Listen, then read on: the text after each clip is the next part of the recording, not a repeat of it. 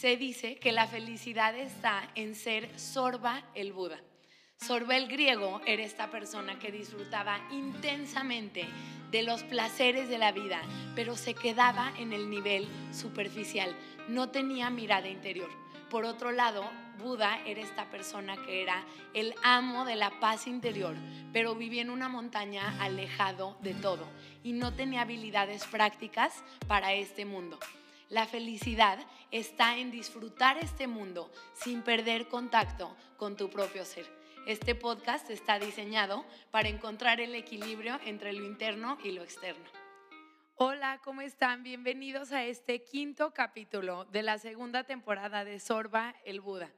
El día de hoy, el capítulo de hoy, vamos a plantear algo eh, que si alguien ya vino a mis cursos, pues ya se lo planteó, pero que yo creo que la mayoría de personas nunca se han planteado y creo que es algo súper sanador instalar esta nueva perspectiva.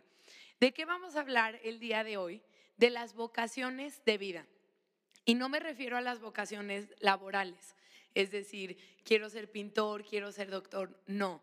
Las vocaciones de vida son tres y tienen algo que ver con algo completamente diferente. ¿Cuáles son estas? Son soltería, pareja o familia. Y sé que me encanta cuando di este curso, bueno, nos la pasamos increíble, pero sí plantea una nueva posibilidad. Es decir, así como yo tengo una vocación laboral, también tengo una vocación de vida. Es decir, hay personas que nacieron, ahorita me voy a meter un poco más, pero nacieron para ser solteras. Y me imagino perfecto, es que hay demasiados clichés alrededor de esto, que si alguien escucha esto es como, no, ¿cómo que hay gente que nace para ser soltera? No, no, no, me refiero a personas que nacen para ser feliz y gozosamente solteros.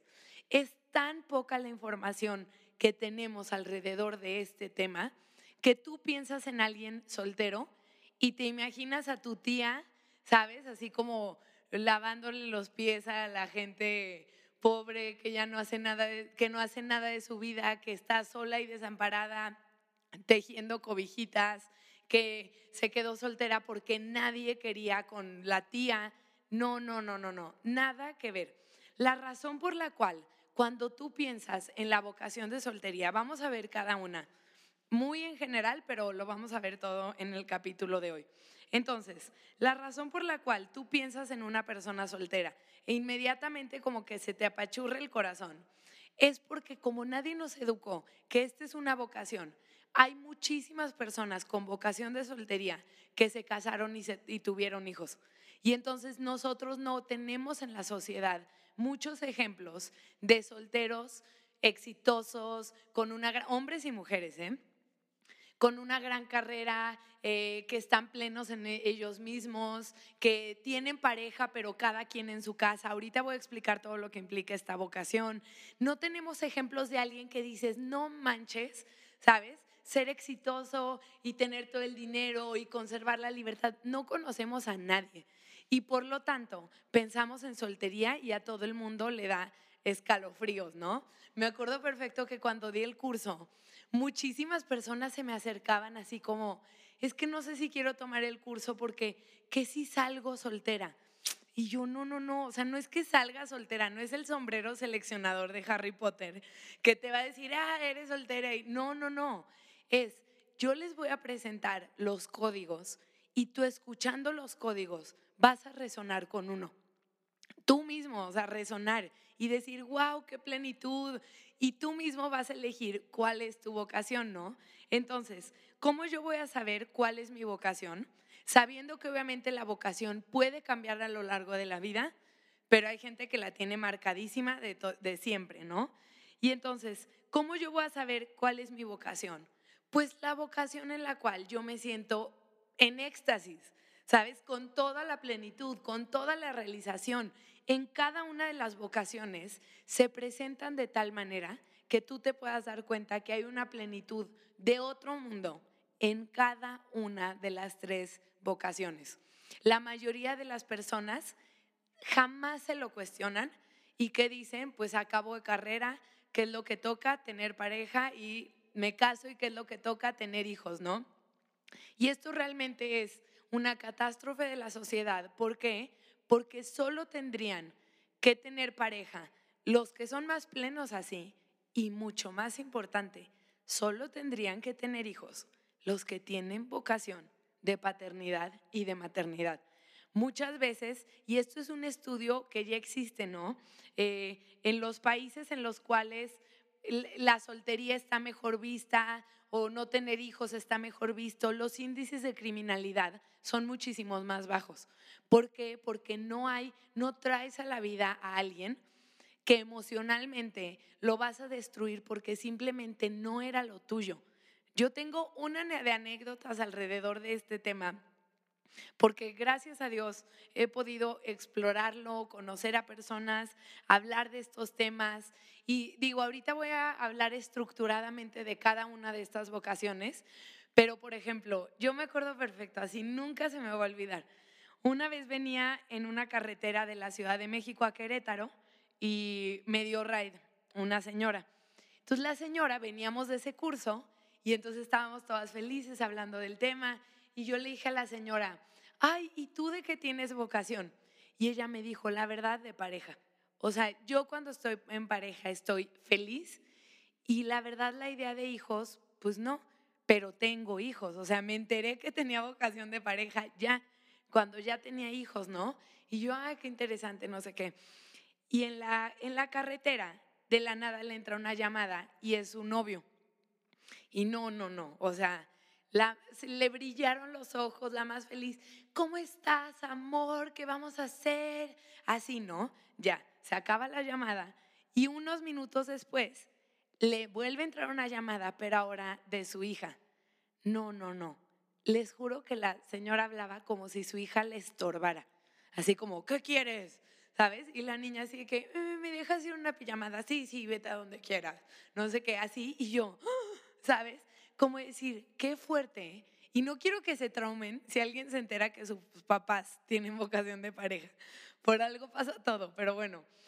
Y entonces de pronto fue así como, no manches, o sea, si tú no tenías vocación de familia, y tal vez voy a exagerarle y ser dramática, y tal vez no es en todos los casos, pero es posible que tú hagas sentir a tus hijos que son un estorbo o que son una carga ¿Por qué? Pues porque no era tu vocación, ¿no? Entonces, este tema por eso es tan importante. Me acuerdo que cuando lo di aquí en León, me decían, es que todos tienen que saber este curso y sobre todo tendría que ser un curso antes de casarte para ver si sí o si no. Y yo digo, pues sí, son cosas que te pueden ahorrar muchísimos problemas si tú tienes una claridad. Acuérdense, la plenitud de mi vida depende en muchísimo, en un grado gigante, en la medida en que yo hago aquello que me hace feliz. Pero si a mí no me plantean que puedo ser más feliz con pareja y sin hijos que con hijos, pues jamás me lo voy a preguntar. Y luego voy a decir, ay, ¿cómo? ¿Por qué no me siento bien? Pues claro, o sea, tienes una vida que no corresponde a aquello que te va a hacer feliz. Entonces, por eso es tan importante plantearnos esto.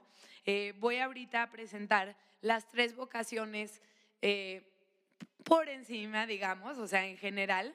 Eh, en el curso, bueno, luego ya les diré que vemos en el curso con más profundidad, pero vamos a empezar. La vocación de soltería. La vocación de soltería tiene tres opciones. ¿Qué significa ser un soltero? Ser un soltero únicamente significa que yo vivo bajo mi propio techo, no comparto mi techo con nadie, o tal vez con roomies, pero no con una pareja, y que puedo tener una pareja, pero cada quien en su casa, cada quien sus finanzas, cada quien sus tiempos, y cuando el tiempo nos queda y nos sobra, nos vemos, ¿no? O sea, es una sensación de cada quien tiene su proyecto de vida individual y el soltero puede tener pareja o no. En esto hay tres tipos de soltería. Soltería en castidad. En este caso, soltería en castidad, pues obviamente podemos pensar en monjas, en monjes, en padres, pero también hay personas que dicen, mi vocación es soltería, es decir, yo en mi casa con mis reglas y aparte sin pareja, ¿no? La soltería en la castidad puede ser un agasajo, puede ser algo increíble cuando obviamente, como lo vimos en la sesión pasada, que espero que los estén escuchando en orden, pues obviamente tienes que aprender a reciclar tu energía sexual, ¿no? Para que no se empiece a acumular, etc. Esa es una vocación de soltería, soltería en castidad. Punto número uno, soltería con relaciones intermitentes. ¿Qué significa? Si tengo pareja, eh, cada quien en su vida, pero solo tengo una a la vez. Esta es la soltería más común, ¿no?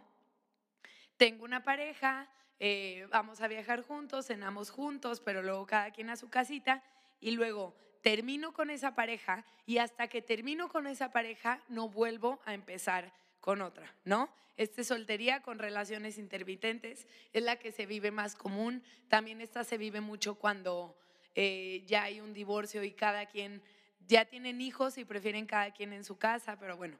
Y finalmente tenemos la soltería con relaciones múltiples. Esa sí es ya la Leonardo DiCaprio, ¿sabes? Brad Pitt, mil parejas al mismo tiempo, o dos o tres, o las que quieras. Y obviamente, el, quien tiene vocación, y existe esta vocación, obviamente, de soltería con relaciones múltiples, lo único que importa es que obviamente sea abierto al respecto. Es decir, que sea súper claro con las personas con las que sale que puede salir con quien quiera y que no hay ninguna relación de exclusividad, ¿no? Me imagino que muchísima gente ahorita dijo, yo tengo esa vocación. Pues bueno, si la tienes, adelante, vívela, explórala, disfrútala. Y lo que vemos en este curso, tú puedes hacer de tu vida lo que se te antoje, pero tienes que ser claro con los demás, ¿sabes? O sea, no está, ya no es divertido si según tú tienes una vocación, pero no le avisas a los demás, ¿no? De que, ay, tengo vocación de soltería, pero le estoy prometiendo a alguien casarme. Si no es el caso, no es el caso. ¿Cuál es la magia de la soltería? Tanto que cuando la presenté, muchas personas decían, ay, no suena tan mal, ¿sabes? Y como que dije, no, no, tranquilos, quédense casados. Entonces, ¿cuál es la magia de la soltería? Que yo puedo hacer lo que yo quiera cuando yo quiero, porque yo quiero. No le tengo que rendir cuentas a nadie, ¿sabes? Si yo quiero dejar la luz prendida, la dejo prendida. Si un día quiero faltar al trabajo y no hacer nada, bueno, con sus consecuencias de trabajo, pero nadie me va a reclamar, no le tengo que avisar a nadie. Si un día en la noche estoy en una fiesta y me dicen, mañana nos vamos a Vallarta, o hoy en la madrugada nos vamos a Vallarta, puedo tomar mis maletas e irme sin decir, oye, es que, ¿qué crees? Me quiero ir a Vallarta, ¿está bien o no? Tú puedes hacer lo que se te antoje. Y entonces en este momento yo te quiero preguntar eh, si tal vez tú te sientes así, si tal vez tú dices, es que soy una persona que no me gusta tomar decisiones en común. O sea, amo la libertad, amo hacer lo que yo quiero. Y bueno, ahí estaría interesante, ¿no?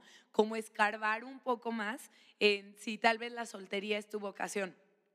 Obviamente, y a esto yo me acuerdo, le damos como seis horas a decirles, a ver, a ver, antes de pensar en si tienes vocación de soltería, pareja o familia, tienes que ser independiente económicamente y tienes que ser independiente emocionalmente. O sea, si no, no aplica, ¿no? Si no, hay muchísimas personas que eh, no viven esta independencia, entonces inmediatamente no es opción la soltería, ¿no? Porque en la soltería pues tiene que haber una independencia, pero hay una independencia mucho más profunda que se tiene que tener antes de plantearte si quieres tener soltería, pareja o hijos, antes tienes que ser un individuo completo.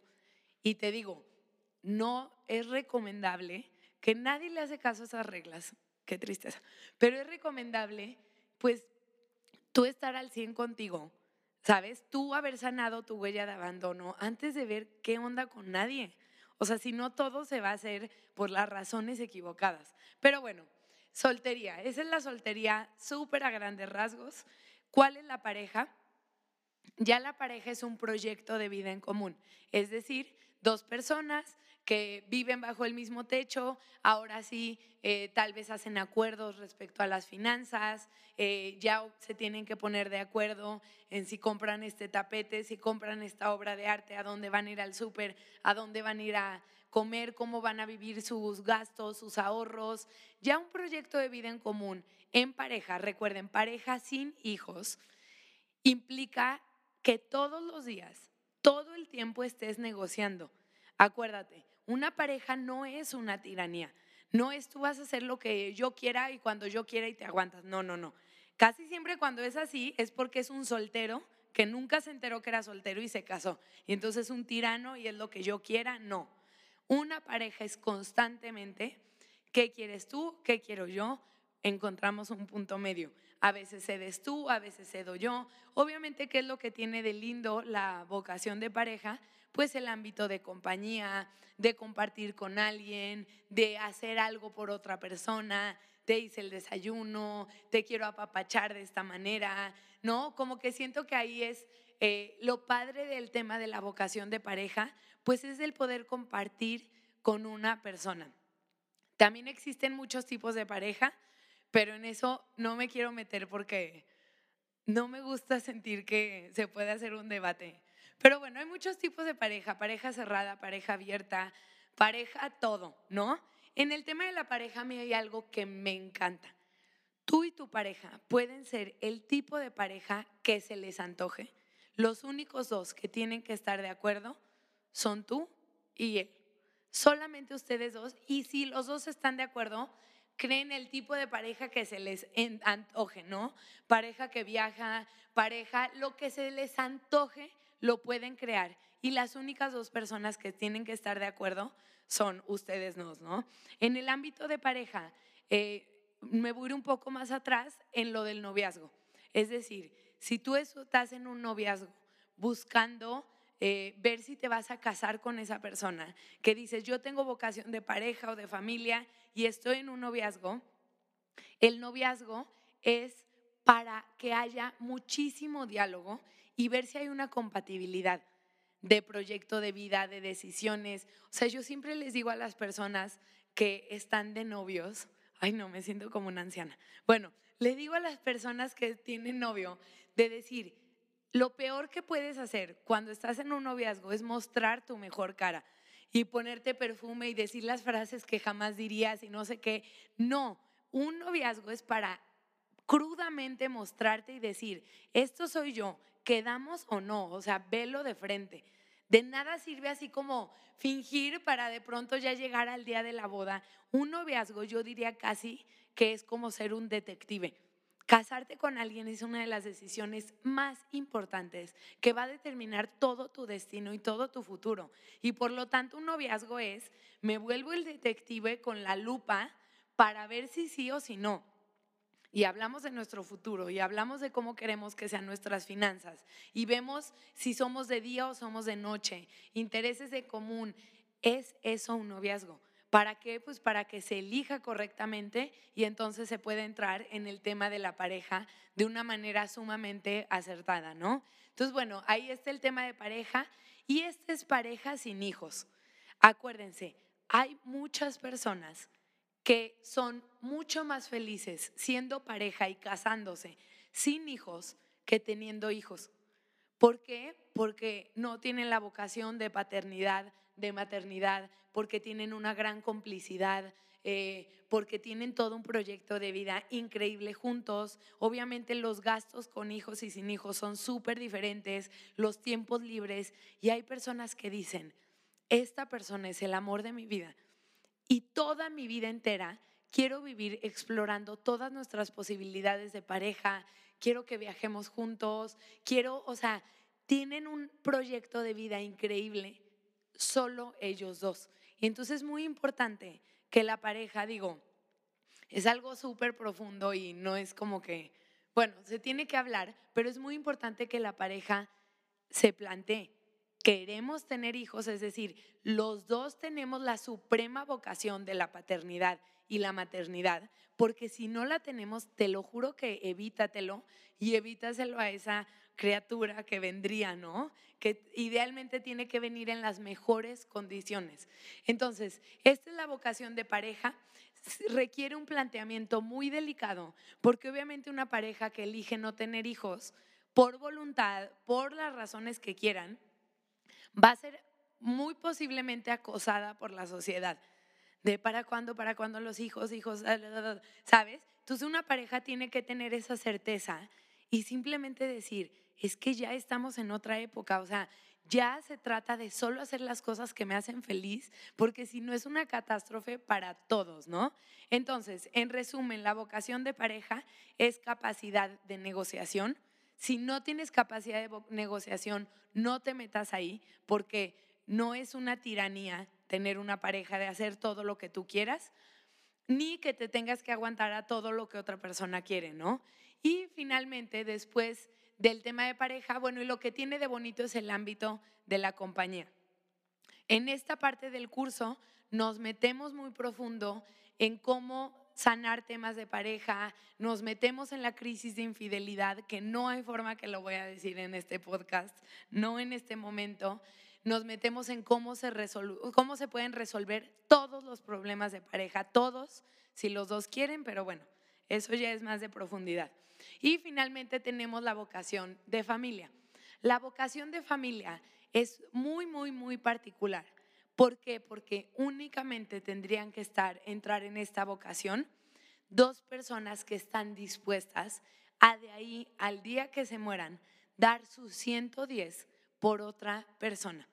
O sea, finalmente, tener hijos es estar amorosamente dispuesto a ser el director de orquesta de otras almas que van a venir, de hijos que van a venir con sus propios gustos, con sus propias preferencias, con berrinches, con crisis de adolescencia, ¿sabes? Individuos que van a venir y tú estar dispuesto, punto número uno, a agendarlos en tu vida con una prioridad total. ¿Para qué? Para que se sientan amados, para que estén ahí, para que tú te des cuenta si tienen un problema. Punto número dos, solamente tener hijos si vas a respetar su libertad y su individualidad. Es decir, tus hijos no vienen a ser el abogado que tú no pudiste ser, no vienen a tener exactamente la misma educación que ti, tú exactamente la misma religión, y entonces tener hijos yo lo veo como ser tutor de un alma nueva, que van a tener su propio estilo de vida y que tú lo único que haces es educarlo. La palabra educar a mí me fascina porque educar viene del vocablo educatio, que significa sacar de adentro. Entonces, tú como papá o mamá, tu hijo ya tiene adentro todo su potencial.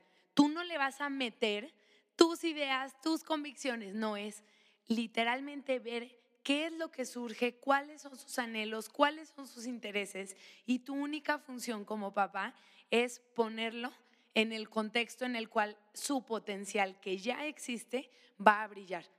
Tú no le vas a meter a un hijo tus ideas, más bien vas a ayudarle a sacar de adentro su potencial.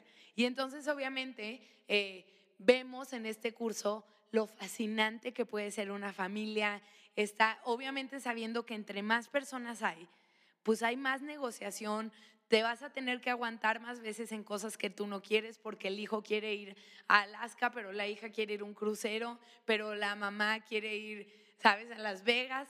Y de pronto es, entre más individuos hay, pues más tienes que tener flexibilidad, capacidad de negociación, apertura, tolerancia, pero de pronto una familia bien elaborada, crea unos individuos increíbles, porque si tú sabes convivir al interior de una casa con diferentes formas de pensar, con diferentes formas de ser y amarlos y apoyarlos e impulsarlos, bueno, no, es la maestría de la vida saber llevar bien una familia y saber vivir bien al interior de un grupo en el cual las personas son diferentes. Entonces, una familia elegida conscientemente es bellísima y es un regalo para el universo, es un regalo para la sociedad que finalmente solo se tendría que hacer si tú sientes ese llamado, de que de ese día en adelante vas a dar todo de ti y más para otra persona sin condiciones. Finalmente es, tú lo elegiste, ¿no?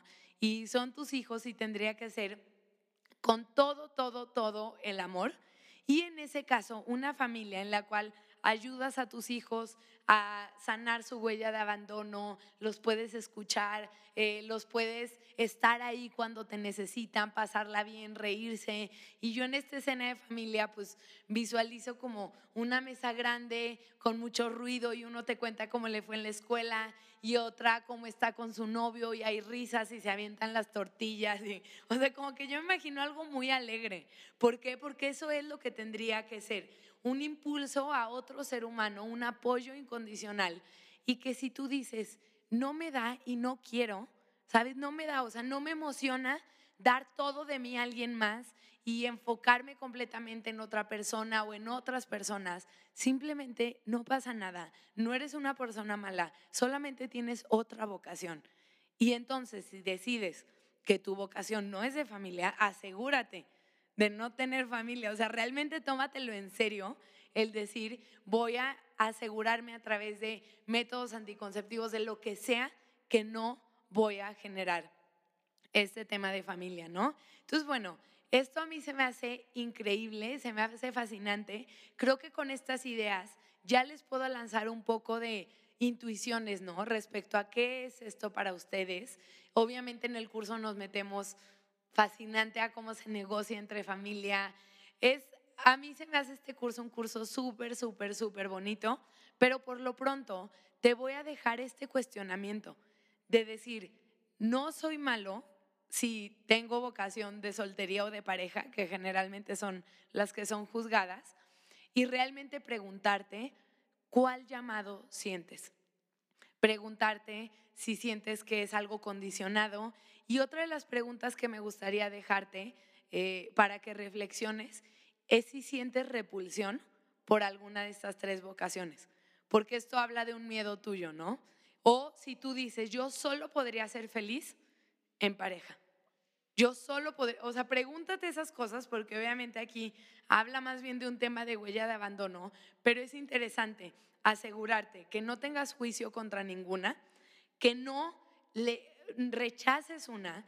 ¿Por qué? Porque obviamente no es lo que pasa generalmente, pero de pronto puedes decir, ay no, guácala, guácala, soltería, y de pronto quedas viudo a los 30 y es fuchi, fuchi soltería. Ay no, a los 30. No, ahí no todavía ni te casas, a los 45. Ah, bueno, X, o sea, la vida es, quedas viudo, por ejemplo, yo me acuerdo de una amiga que ella decía, yo soltería y yo feliz y tenía como 42 años y de verdad viajaba por el mundo y tenía una productora de cine en Sudáfrica. O sea, ella estaba feliz y de pronto se estaban en terapia intensiva su hermana y el esposo de su hermana por un accidente de coche y de pronto dijo, todo lo que hice para no tener hijos y muy posiblemente voy a tener que acabar siendo tutora de mis sobrinos si se muere mi hermana y mi cuñado, ¿no? Entonces es, la vida da muchas vueltas y de lo que se trata es de plantearnos estas tres posibilidades con tal plenitud que tú tengas la certeza, esta es mi vocación, pero si por algo cambio a cualquier otra, yo soy, puedo ser pleno en cualquier otra. Solamente antes de cerrar quiero aclarar, estas vocaciones hay veces que se tienen súper marcadas y hay veces que cambian a lo largo de la vida, ¿no? Pero lo que yo sí le diría a todo el mundo es, vivan la soltería, aunque sea seis meses de su vida. Vivan la libertad de hacer lo que quieren, cuando quieren, porque quieren, porque tal vez ahí descubren algo, ¿no? ¿Y por qué? Para que si entro en pareja, ya sé cómo vivir solo, ya sé cómo eh, lavar ropa, ya sé cómo... y entonces ya entro como en una...